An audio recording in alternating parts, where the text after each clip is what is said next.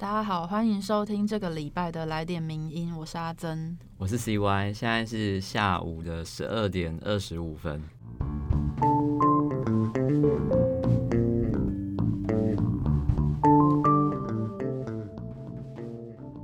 是的，要跟大家做一个小小的预告，就是我们之前一直说接下来会上的全新的 podcast 单元，就是原来我们都是标题党，诶原来你们是我们对我们原原来我们都是标题党的这个新的全新的企划的单元即将要上线了，大家可以准备好准备收听了。是的，因为我们其实上个礼拜就已经开始如火如荼的准备，对因为因为之后因为下个礼拜下下礼拜就要过年了，对，其实时时间过得蛮快的。没错，也希望可以在过年期间，大家如果真的很很无聊的话，也可以就是是准备收听一下我们的全新的节目。对，应该会收获蛮多的，就是获得很多新知。如果大家，如果大家过年的时候想要，就是除了一些玩耍，哎、其实我觉得过年可能大家也不太敢出门吧。对啊，现在真的是不要疫情又重新燃，就是复燃，所以我觉得嗯大家要出门的几率也不是很高，所以 podcast 刚好就是一个大家就陪伴大家的时候。没错没错，也是可以看是要自己听啊，跟家人一起听应该也是 OK 的啦，内容应该是 OK 的。那这个礼拜我们呢也一样带三篇文章，让大家回顾一下之前名人堂的几个议题。那第一篇文章是林伯勋所写的《看不见的犯罪结构：从一位台北公车族之史谈起》。跟大家前情提要一下这个事件，就是在一月七号的时候，有一位搭公车的妇人，她意外死于公车停靠区。那那时候其实是因为违规停车挡住了他的视线，然后公车因此没有办法紧靠着路缘，所以他那时候就必须要离开人行道，走在柏油路上面跟公车招手。那这位妇人呢，她当时是她就是她的注意力都是紧盯着来车，还有看着公车这样。殊不知，他的背后有一台小货车正在倒车。那这个货车呢，就在公车停靠区，就把这位妇人、这位搭公车的人就直接撞倒，然后碾碾碾毙这样子。那其实这样子的事故，我们可能必须分成这两个层面来谈，就是来谈一下警察执法还有交通单位的问题。对，那其实实际上，我想听众应该大家都有这样子的经验，就是其实不少车辆常常会在公车停靠区的附近违停。那其实为了处理这个问题，在一八年的时候，交通部就修订了违反道路交通管理事件统一裁罚基准及处理细则的这个法条。那这个法条它主要规定说，只要在公车站牌十公尺内违停，机车就会加重罚金为新台币九百块到一千两百元。那汽车则不分大小，都是直接开罚新台币一千两百元。但是这个法规真的有用吗？作者他就去实地的探勘了中山区林森北路的某间酒店附近，那间酒店的门口前面的公车站，那时候他去探勘的时候是还没有迎来末班车的，但是末班车都还没来，就还是一直有公车会进来的这个时刻呢。那个地方却已经变成酒酒店客的泊车场，就是有很多的车就已经停在那边了。然后，二零二二年一月十三日的凌晨，公车站的违规停车依旧是猖獗的，而且没有学到教训。更可笑的是呢，下一个路口其实就是警察的九测站了，但是当时却没有半个警察看到公车站前面的违规，就他们都是睁一只眼闭一只眼的。对，那作者就认为说，其实白天在这附近呢，有店家会违规占据骑楼人行道，那晚上就会有酒店泊车服务，把车停在就是公车的停靠站区的附近或者是前面，那它其实就会挤压到公车主下车的空间。那白天夜晚的时候，其实林森北路的姿色各有不同，但是唯一相同的就是警员在巡逻的时候，他们虽然车子很多，但是他们都视而不见。那有些人可能会说，就是作者可能看到只是个案，但是作者会觉得，其实这是大部分台北市公车停靠区都会遇到的问题。是，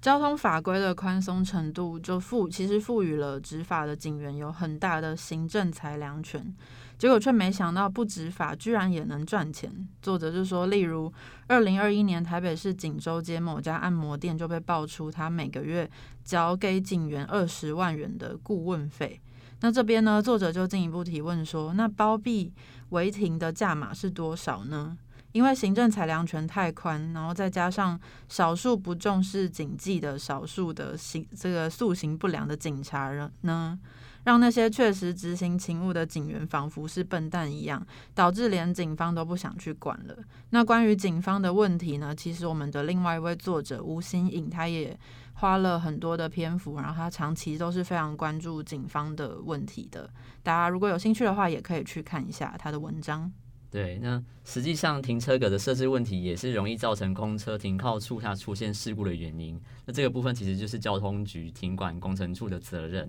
那尤其台北市这么地小车稠，所以它其实根本就没有办法一直设置停车格，所以它必须要去特别管制停车格的使用方式。比方说，有一些卸货的停车格，它居然就规定在周末的时候可以提供给一般的小型车停车，所以它其实一直一直到了。周末的时候，有一些小型车，它停在这个卸货的停车格，一停就是一整天。所以物流车如果要下货物的话，它常常就会并排停车。那加上呃卸货的货车，它其实后车斗通常都很尖锐，所以它通常加上它不会放交通锥来以示警告，所以很容易就造成意外。嗯，相信这些状况、这些现象应该蛮多，就是台湾人都心有戚戚焉啦。而且除此之外呢，停管处在普通停车格的设置上面，其实还有另外一个最致命的施政上面的缺陷，就是前面我们已经提到，二零一八年交通部有修订公车站牌的十公尺之内，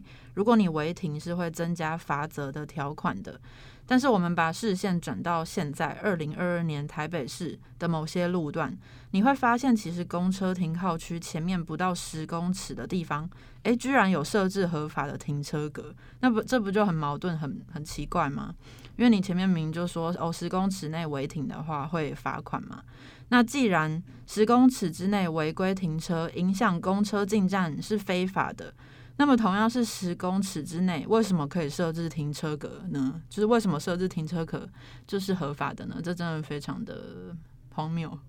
那话又说回来，其实作者他就发现说，富人被货车碾死那个案发现场，它对面其实就有一个卸货的停车格。那其实驾驶他照理来说，应该要把车子正确的停在那个卸货的停车格当中，然后再用推车去送货。可是根据当时肇事的司机来说呢，他说。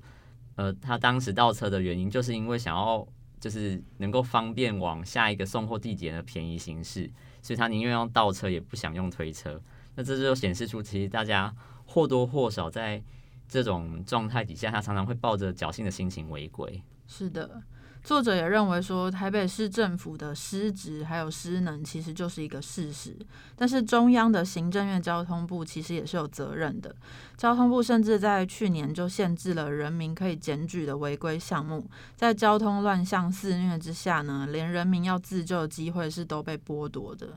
其实从这个个案，然后推，然后作者把它推推广到就是谈台湾大部分常见的交通问题，其实就可以看得出说。呃，一个富人他在公车停靠区前面被碾死，其实是一个系统性的问题，它不是一个单一的个案。因为每个人都有可能成为那个心存侥幸，然后贪图方便违停，然后内心常常会觉得说，我只是暂停停个几分钟而已，有什么就是没有那么严重吧？那为什么不行？就是正是因为每个人都会有这种想法，所以他最终就会酿成一些无可挽回的交通大祸。那当然，其实中央跟地方政府，他面对交通事故的问题，当然责无旁贷。可是人民在行车的时候也必须要高度自律，这样才是真正能够解决这些交通问题的法则。是的，就是这个，我只是停一下，应该还好吧的心态，其实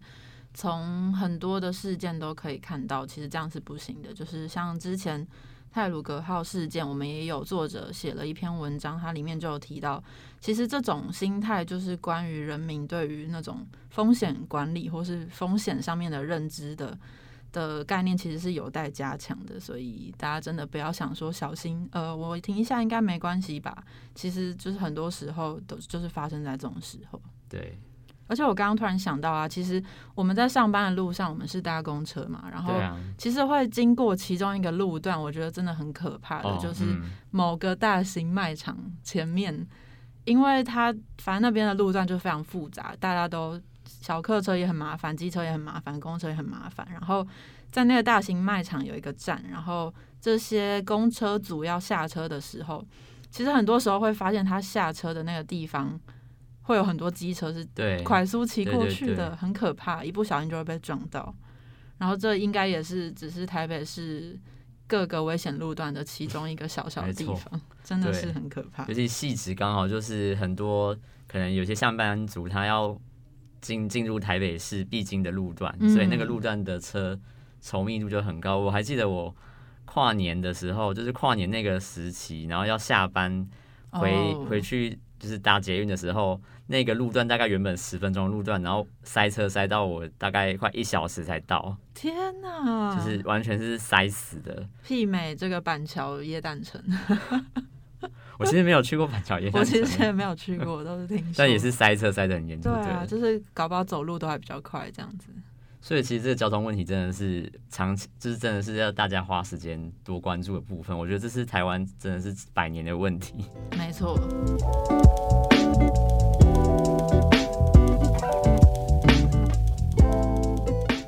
接下来第二篇文章要跟大家聊一下疫情。这篇文章是我们的作者翁明佑写的。Omicron 入侵台湾，疫苗护照非解方，指挥中心应设立轻症治疗园区。那 Omicron 变种病毒最近进攻台湾，其实大家也应该很清楚。那确诊的范围也不断的在扩大。那前阵子其实台北市长柯文哲跟新北市长侯友谊都公开表示要推动疫苗护照。那他们认为现在是推动的好时机。但是在台湾推动疫苗护照真的可行吗？那那翁明佑医师的这篇文章就会针对这次的事件，点出目前台湾防疫的两个荒谬点。根据英国卫生安全局最新的资料显示，疫苗的保护力是会随着时间急剧下滑的。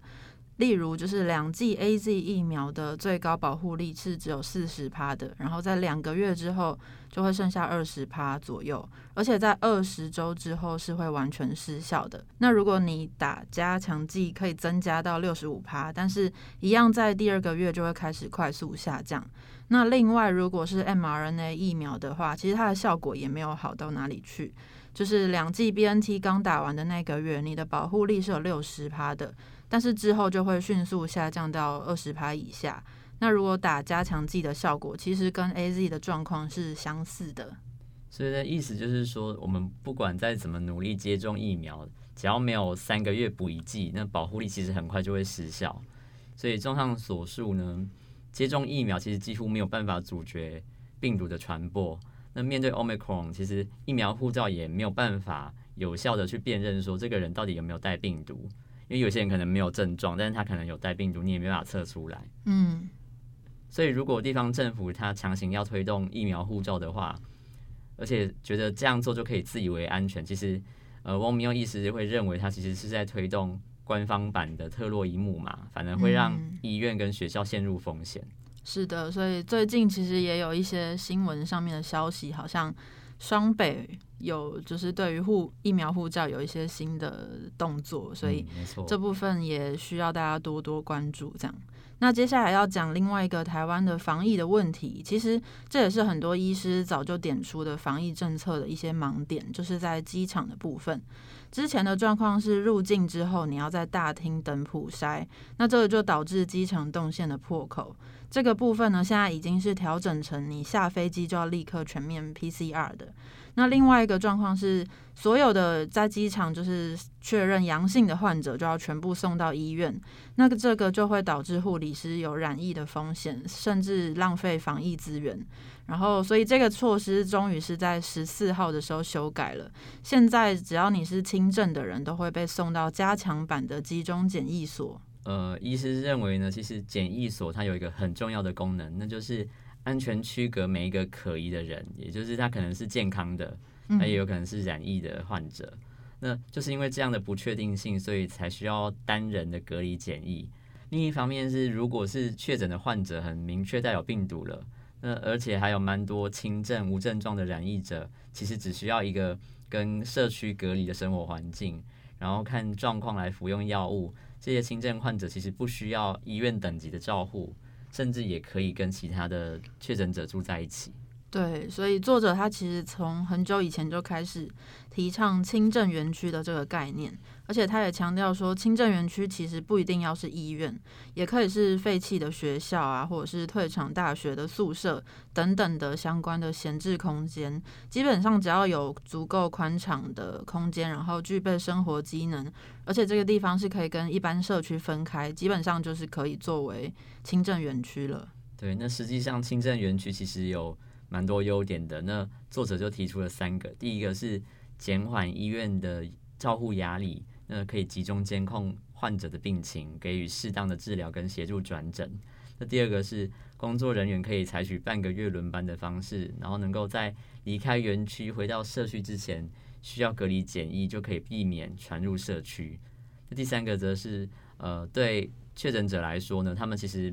也可以正常生活，因为园区它其实就像一个度假村一样，可以正常的运动、饮食、远距工作、学习，并不会有像就是集中检疫所这样被单人隔离、被关起来的这种心理压力。对，其实跟那个就是现在的单人隔离的状况其实是差蛮多的。嗯，所以以上就是作者针对疫护照、疫苗护照以及轻症园区的一些建议。那另外呢，他也讨论了一个点，就是现在面对疫情，很多人都会在说，哎，到底要不要升三级呀？那作者就说，他情感上其实一直还是希望这波疫情可以被控制住的，就他没有放弃这个希望。但是如果从比较理性的角度去看数据的话，其实会发现 Omicron 的特性，它是会让目前我们打的疫苗的防传播的能力是不堪一击的。对，那其实现在有很有部分的国家，其实政策就是与病毒共存。嗯，那像中国，它就是严厉封城。嗯，那我们到底要选哪一种呢？那其实作者就说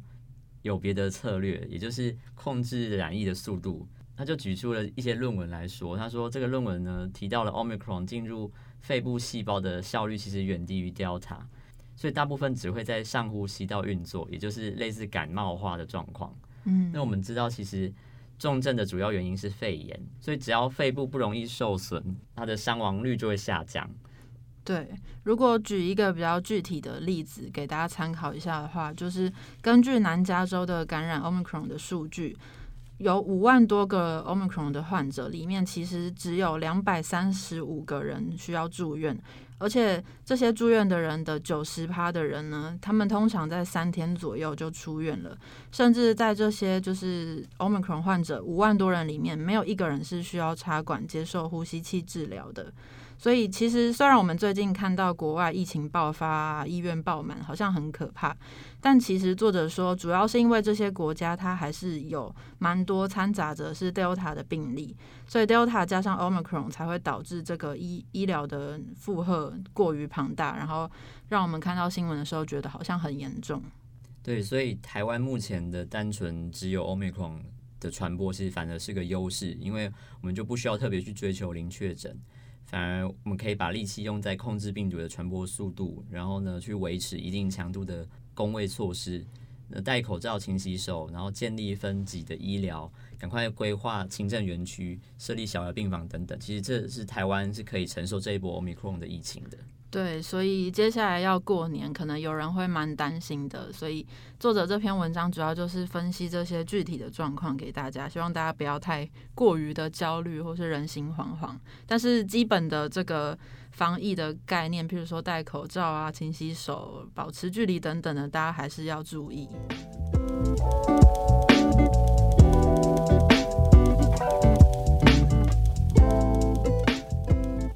第三篇要提到这个作者是郝景林所写的《未出国下消逝的文史》，看澎湖异国风旅游的短线炒作。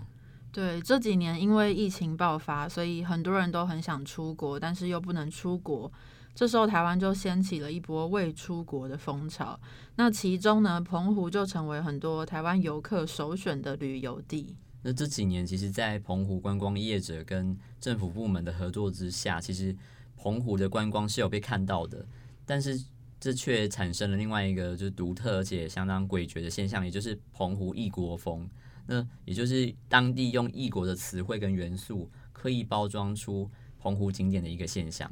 其实好几年前，澎湖因为博弈的议题，在王前发县长和陈光副县长的任内呢，分别就进行过了两次的县民公投。那那时候赞成澎湖建立赌场的人，常常就说澎湖要向拉斯维加斯看齐。甚至当时民进党的政治人物邱意莹呢，他甚至直接在吴宗宪的节目里面直接说：“哦，我们要把澎湖建设成拉斯维加斯这样的一个状况。”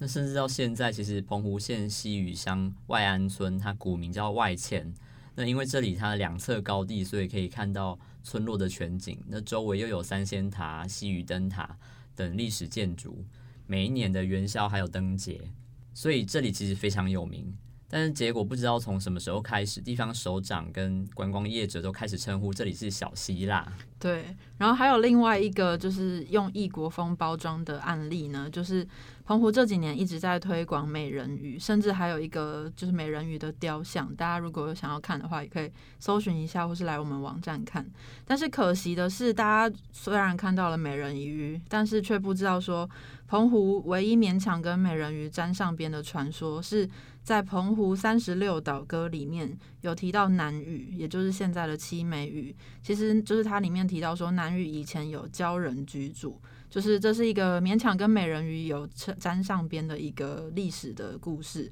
但是除此之外呢，其实澎湖跟美人鱼是毫无关系的。大家也知道美人鱼就是这个安徒生童话里面的故事嘛。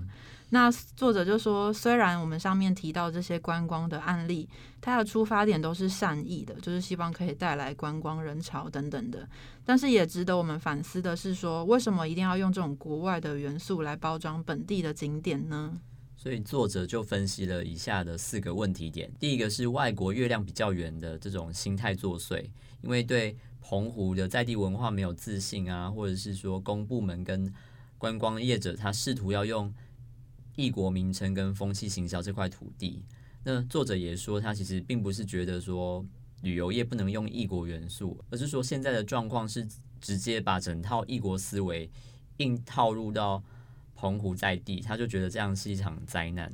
对，所以这就延伸出第二个问题，就是大家对在地文史的理解度其实是不足的。因为澎湖有很多地方其实都有悠久的历史和文化，但是现在却因为这些比较耸动行销的错误策略，让这些历史文化渐渐的就被大家遗忘了。那比方说在。澎湖西屿像大池角跟小池角交界的网安这个地名，它的由来其实就是早期渔民会在这边进行传统的渔法，叫砍钩，那中文就叫千古。那这其实就是“网”这个字的由来。那安的意思其实是坑谷地形，也有弯凹的意思。但是现在我们如果在澎湖的指标系统上搜寻，其实是找不到“网安”这个词的，因为它已经被改名成“梦幻沙滩”。嗯。然后另外一个案例呢，是位于西极屿的西北西方的一个透天的海石洞，在地人称为造龙，因为它就像是一个大造的造口，冬天的时候风浪会很大，然后浪花呢就会从透天洞喷出来，形成一个非常壮观的景象。那造龙这个地名呢，其实也就是反映了当地的先民他们的观察力还有想象力。但是这个名字在这几年却被取代了，就是现在大家都叫它蓝洞，甚至官方的，例如说国家公园管理处啊、县政府等等的单位，也都是直接用蓝洞这个名词名字去称呼造龙这个地方。那第三个问题点是，澎湖旅游行销的策略太过单一。那这几年花火节已经成为公部门的行销主轴，所以花火节的确挽救了澎湖的观光。那带来了人潮，但是因为二零二一年年中的疫情爆发，所以花火节中断。从网络上出现的留言都会发现，很多旅客其实对澎湖的印象都只剩下“花火”两个字。那就会有网友留言说什么“三什么啦”，那个都订好下礼拜飞了，那现在还搞这出。那没有花火节，花这么多去澎湖干嘛啦？吸澎湖空气有这种之类的留言，真的是，就是大家真的觉得去澎澎湖只是为了花火节，然后就觉得说没有花火节，那我去干嘛？这真的是蛮蛮心酸的。澎湖等于花火，对啊，蛮惨的。然后还有另外一个第四点，作者提出的问题点就是。澎湖旅游超短线的这种心态。就是为了吸引更多的旅客，公司的旅游部门，就是公部门或者是私有的这些观光业者呢，他们在澎湖行销包装上面，都试图用这种耸动的标题啊，或是夸夸大的用语来满足游客的幻想，所以渐渐的就让澎湖的景点变成这种吃不出原味，只剩下重口味的料理。而那些想要多多了解澎湖地方文史或是历史的旅客呢，也很难不被这种状况影响。那要怎么办呢？就是刚刚提到这四个问题点要怎么样去解决呢？那作者他提出了两点建议。第一点是他认为效法国外其实没有不行，但是必须要各必须要取其所长。那比方说国外的的旅游策略，其实有很多地方是值得澎湖借鉴跟学习的。比方说传统文化建筑的保存、活化跟再利用，那要怎么去结合商业跟大众的特性？去创造地方经济的价值，其实就相当值得澎湖效法。对，而且有一件讽刺的事情呢，是澎湖县长赖峰伟，他之前在受访的时候就说，台湾应该要像国外一样，不要随便拆除老建筑，要保留在地文化。但实际上呢，他的政策却是背道而驰的，就是打脸自己啦。他就是在二零二零年宣布那一年，就是二零二零是文化旅游年。但是他却持续的把一些老建筑拆掉，甚至在拆除前也没有做妥善的记录，真的是蛮讽刺的。对，那第二个建议呢，就是了解在地文化，进而发扬光大。那其实这一点，作者也坦诚说，其实在地人对于理解自己的历史啊，培养在地文化认同，本身都还有很长的路要走。但真的很可惜的就是说。呃，一个开发史长达七百多年，可能比台南再早百年的地方，却不认识自己的历史人文资产。那比方说，像澎湖就有闽式的三合院的建筑结构，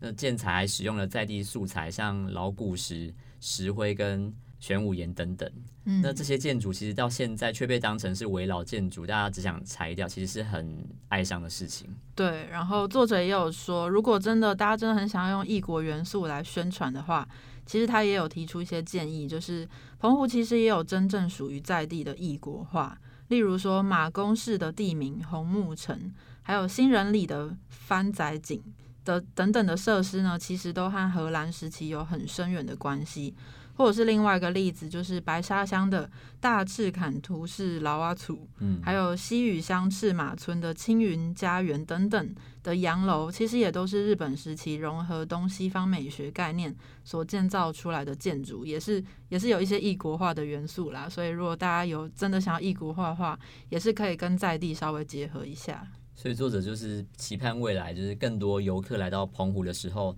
不再以未出国的心态来度假。呃，而是带，而是希望能够带着更多的好奇心跟期待，真心去探索属于澎湖群岛这块土地的内在美好。是的，我们也觉得说，其实这篇文章虽然是在讲澎湖，但它里面提到的很多状况，其实在整个台湾的各个地方都是可以看到一样的现象的，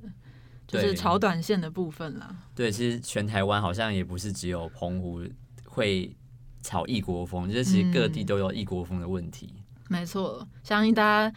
口袋里面应该也是有一些名单啊，什么教堂啊什么的。而且其实之前因为疫情的关系，所以大家不是就会炒一波那个搭飞机，就很像在出国的那个热潮嘛。我觉得我其实现在想想，那个热潮是不是也有一种异国风的感觉？因为每个人都是渴望想要离开台湾，然后到其他国家去。对，所以像澎湖就变成大家的这个首选，因为你可以坐飞机，有那个坐飞机。坐飞机的感觉，然后到其他地方去的，是的，想象。对，所以好来是可以理解大家想出国的心情，但是真的就是到了澎湖或是到了那个当地的话，还是希望大家可以多多 讲起来好心酸哦。我就觉得这真的是一个长期的问题，就也不只是政府的问题，然后也不是旅游业者的问题，也不是旅客的问题，是大家一起塑造出来的一个状况，所以。可能只能花更长的时间培养大家对当地文化或历史记忆等等的这种兴趣。对，就是还是需要花很长的时间教育啦，其实还是教育的问题啦。对啊，你就想说你去日本，你会想要就是去逛他们的一些古迹啊什么的，会会吗？就是比如说你去日本，你就好像很有兴趣，那为什么在台湾就没有兴趣呢？但好像我所理解，很多去日本玩的台湾人好像也是去 shopping mall，好像是 刚刚讲到自己消音，所以其实好像到了国外好像也是一个样。对，可是可是大家还是好像会觉得说，国外的那种特别，比方很多地方也会喜欢模仿日本的什么度假村、什么鬼怪村，有没有？就是还是会把它复制到台湾来啊。对，所以其实好像台湾人对于台湾自己文化的那种。自卑感跟没有信心，好像确实是蛮明显的。是，那今天就谢谢大家的收听。哎，因为下礼拜，嗯，下礼拜就是新单元哦。对，所以大家可以尽情期待。没错，那今年的就是虎年之前的来点名就到今天这一集。对，大家就是，哎，是虎年吗？虎年之前啊，对，所以虎虎年的第一集就是之后虎年再见了。对对对，我们虎年再见，恭喜发财。先 先跟大家拜个早年。对对对，好，大家拜拜，拜拜。谢谢你的收听，更多内容请上名人堂网站。